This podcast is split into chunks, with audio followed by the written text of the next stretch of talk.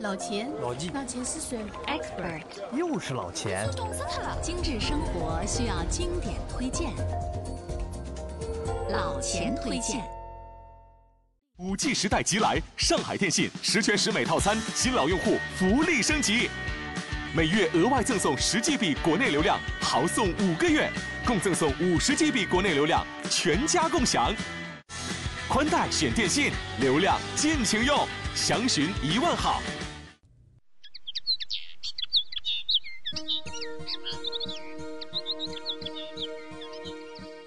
朋友们，大家好！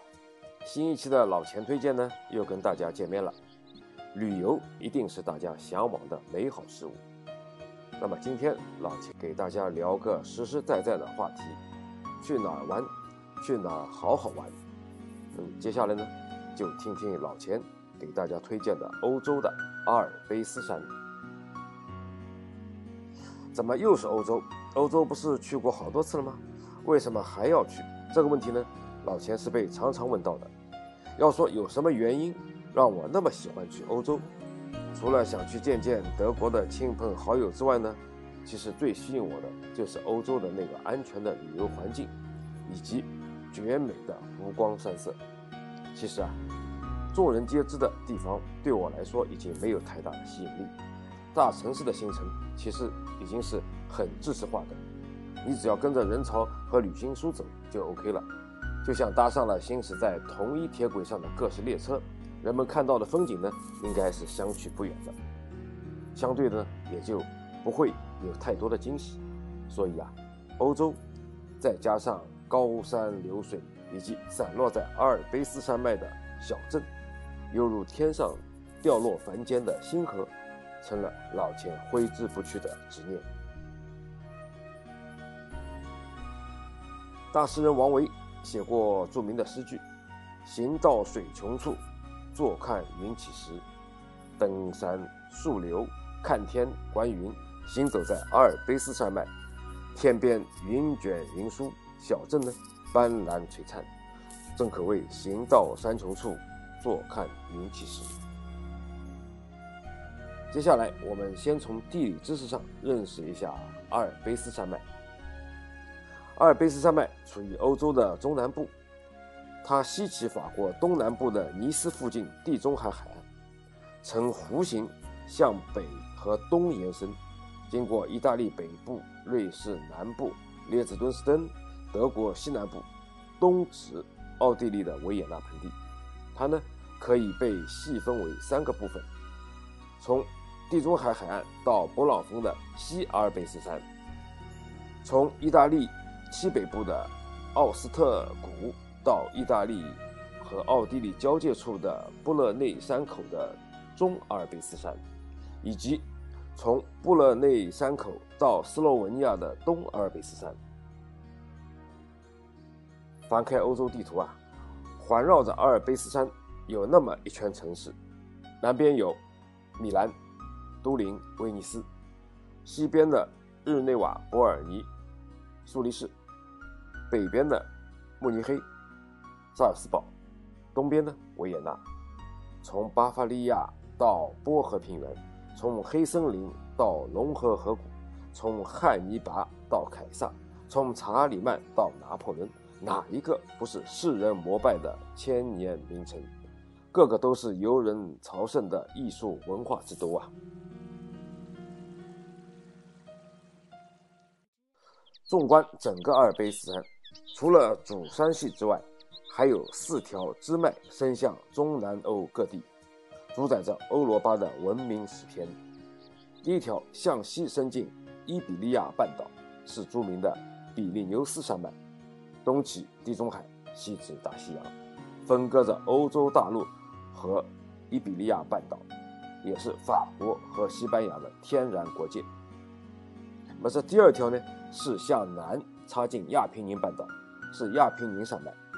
它北起阿尔卑斯山南麓，南至亚平宁半岛南端，是亚平宁半岛的总极，全境在意大利境内。这里呢多火山和地震，其中就包括名声大振的威斯威火山和埃特纳火山。那么第三条是从东南方向纵贯整个巴尔干半岛的迪纳里克山脉。作为欧洲第四大山脉的它，纵贯整个巴尔干半岛的西侧，并深入地中海，向南延伸部分则成为希腊境内肯多山脉和爱琴海的一些岛屿。那第四条是东北方向的卡尔巴阡山脉，它在东欧平原的南侧，一连拐了两个大弯，然后从保加利亚直达黑海之滨，穿过捷克共和国、斯洛伐克、波兰、乌克兰和罗马尼亚。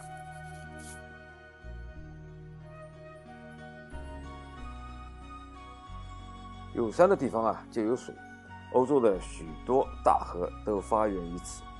像莱茵河、罗纳河、茵河、波河，源头呢都是来自阿尔卑斯山脉，流经邻近国家，最后注入北海、地中海、亚得里亚海以及黑海。而多瑙河它的主要支流也源自阿尔卑斯山。阿尔卑斯山脉呢，它大概有二十二万平方公里，超过四千米高度的山峰呢有二十二座，其中最高峰是。叫勃朗峰。下面呢，就请大家来了解一下老钱行走游玩阿尔卑斯山脉的心得，跟着老钱呢一起看山看水看世界吧。征服它，因为山就在那儿。作为强者，都有一颗想征服世界最高峰的雄心。不过呢，作为普通登山爱好者，我们呢倒不必如此执着。可以选择量力而行的目标，可以选择翻山越岭的方式。今天老钱不按海拔高度来讲，就给大家挑几个好玩的来细说一下。这第一座山是老钱选择的是铁力士山。对于铁力士山，老钱给出三个关键概念：第一，世界上首架三百六十度旋转缆车；第二，欧洲海拔最高的悬索桥。第三，终年不容的冰川和冰川裂缝。攀登铁力士山的旅程啊，要从山脚下瑞士温柔天使之乡英格堡开始。从英格堡山路搭车上山呢，大约需要四十五分钟左右。沿途要更换三种不同的缆车，而三百六十度旋转缆车作为最后一段缆车的压轴出场。三百六十度旋转缆车这一段呢，堪称世界之首，它可以承载八十位乘客。吊车每一层都会旋转一圈，刚好三百六十度，令旅客可以饱览四周的美景。无论上山或者下山，这个神奇的旅程都会让你无法忘怀。抵达了山顶，铁力士雪山作为瑞士十大冬季滑雪场之一，向滑雪爱好者们张开了它的怀抱。最佳的滑雪时段呢是十二月到次年的二月。从海拔三千零二十米的铁力士山山顶缆车开始，数条超长滑雪道令人振奋，其中呢还包括了直达山谷的十二公里坡道，落差达到了两千米。这个极速体验啊，让人血脉喷张。而痴迷于冰川的游客呢，可以先造访山顶冰川上的冰洞。这个位于海拔一万尺的高点挖出来的深达一百五十米的洞穴呢，里边有许多冰雕作品，深蓝色的冷光照射在冰壁上，使得气氛呢神秘梦幻，犹如置身于仙境。怎么样？这第一座山有没有吸引到你呢？第二座山，老千想介绍的是楚格峰。楚格峰的标签，老千还是简单的归纳一下。第一，德国的第一高峰；第二，德国最高的也是唯一的冰川滑雪场。关于楚格峰，在德国民众中呢，流传着许多神秘动人的传说。由于山峰险峻、云雾缭绕、地形复杂，很长一段历史时期内，无人敢去探山。人们都说啊，楚格峰是不欢迎人们去探山的，想征服它的人呢，从来都是有去无回。直到一八二一年，一位二十七岁的年轻上尉叫瑙斯的，才第一次登上了他的顶峰，为巴伐利亚王国勘探了王国的边界，从此揭开了楚格峰神秘的面纱。要上楚格峰的峰顶有两种途径，一是乘车，另一种是徒步攀登。楚格峰山顶呢，有一座木质的可容纳数百游客的大平台。如果天气晴朗，站在峰顶，可以饱览四百余个阿尔卑斯山峰，三百六十度俯视德国、奥地利、瑞士和意大利的山峦，享受一览众山小、更上一层楼的快感。若是遇上云雾缭绕、飘忽不定的迷雾呢，则会营造出一种置身天庭的穿越感。一年中，楚格峰经常能有六个月的积雪期，因而冬季是理想的滑雪场地。缆车呢，每小时可以把一万两千人送上雪道，可谓是万人狂欢。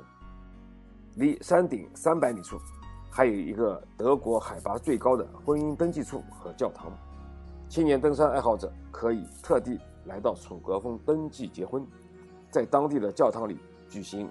全德国最高的婚礼，神圣而浪漫。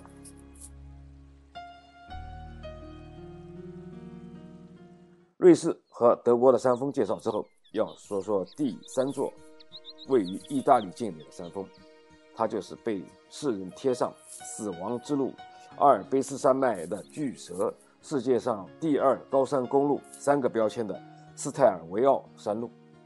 这条位于阿尔卑斯山脉南部。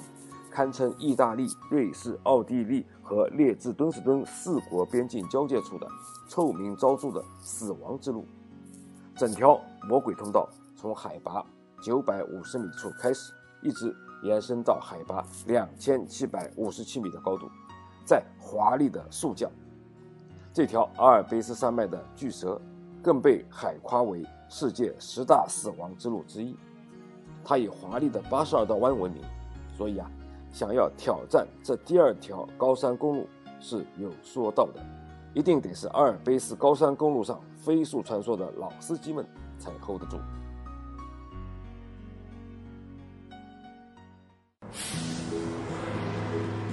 老钱推荐节目由解读网精心打造，听老钱推荐，随时随地随心随意。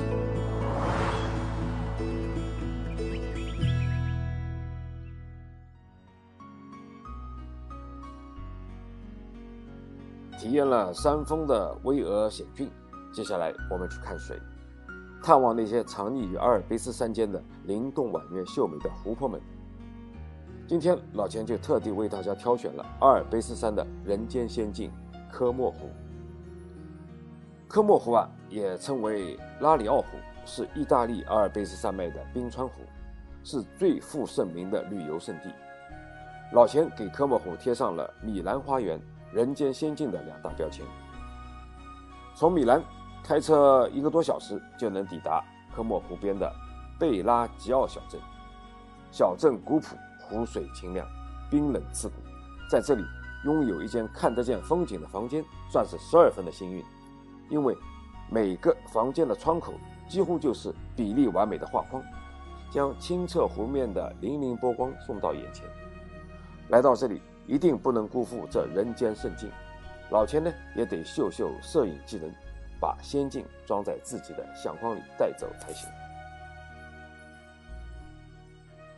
科莫湖的魅力到底有多大？《星球大战二：克隆人进攻》的导演乔治·卢卡斯就把天行者安纳金和艾米达拉萌生爱意的境外地选择在了宁静如画的科莫湖。由于科莫湖美得太梦幻，《星战二》的男主角曾赞叹：“这里是美的简直不像真的，甚至完全就像天生属于《星球大战》电影的一部分的人间仙境。”更传奇的是，不少观众竟然误以为那是电脑制作的梦幻场景，全然不知这就是名副其实的人间仙境科莫。怎么样，这水有没有诱惑到你呢？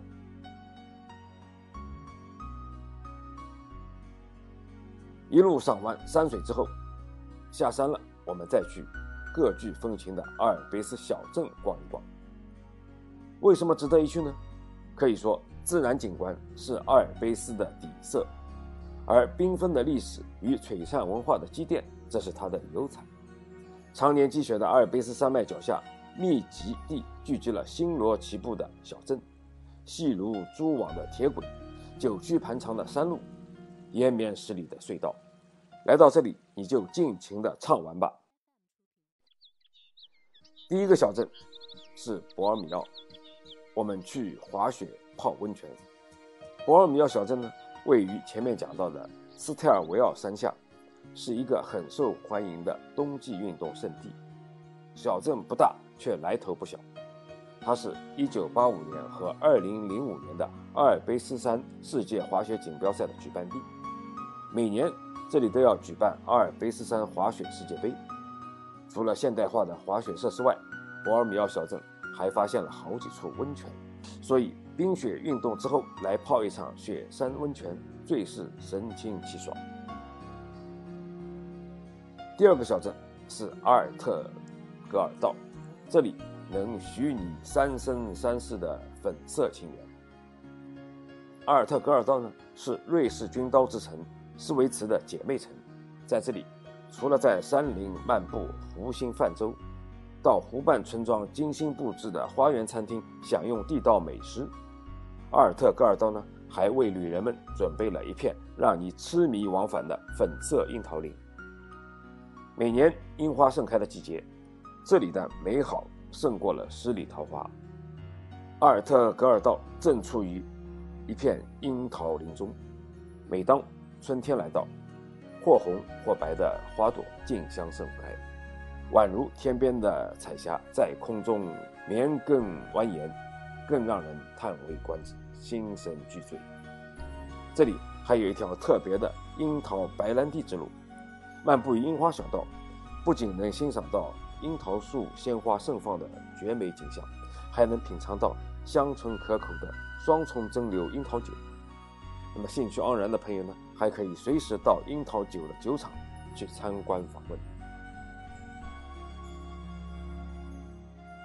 第三个小镇是斯特雷萨，阿尔卑斯山下的湖畔秘密花园。如果你问老钱为什么要去斯特雷萨这个藏匿于意大利北部、靠近瑞士边境的小镇呢？因为这里有拿破仑和约瑟芬、墨索里尼、查尔斯王子和戴安娜等人均造访过的著名的。博罗梅奥宫，这个宫殿呢，还附带着一座杜鹃花、山茶花盛开的花园。在这里，你还能看到来自中国的白孔雀和鸡，以及饲养了美洲驼、萨丁驴、火烈鸟、犀鸟等四十多种外来动物的动物园。还有呢，种上了上千种阿尔卑斯和亚阿尔卑斯山区高山植物的植物园。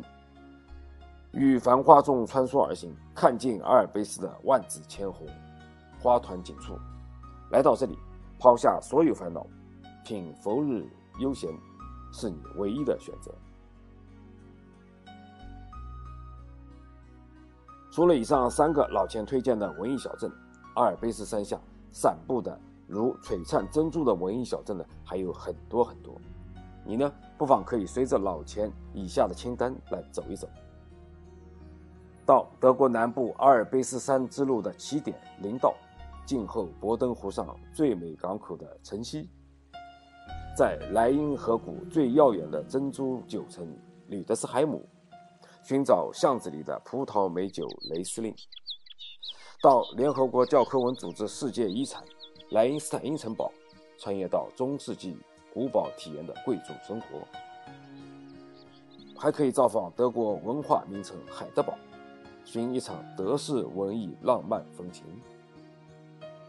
或者去法德混血小镇小威尼斯科尔玛，邂逅一场法国童话；也可以去法国的鲜花小镇葡萄酒之乡埃吉桑，畅享于鲜花环绕的葡萄酒窖之中。当然，最后你还一定要去铁力士山下的温柔天使之乡英格堡。聆听山谷回响的天使之声，怎么样？阿尔卑斯山脉的山水与小镇有没有在你的心里种下了草呢？阿尔卑斯山经由现代工业文明和艺术的开垦与耕耘，是世界上最易于亲近的雪山山脉。世界顶级的滑雪胜地除了加拿大，其他的大多汇聚在阿尔卑斯山脉。瑞士的圣莫里茨、格斯塔德、维尔比耶、采尔马特、达沃斯、铁力士山；法国的高雪维尔、梅里贝尔、夏蒙尼；奥地利的圣安东、基茨比厄尔。德国的楚格峰，等等等等。当你选择徒步、自驾、坐缆车，或者乘坐齿轮火车穿越于阿尔卑斯山间的云雾缭绕的山巅，那座座雪山就像城市里的中央公园，是你我的绿肺，你我的天堂。为了让大家能够走进阿尔卑斯山，看到世界至美景致，老钱。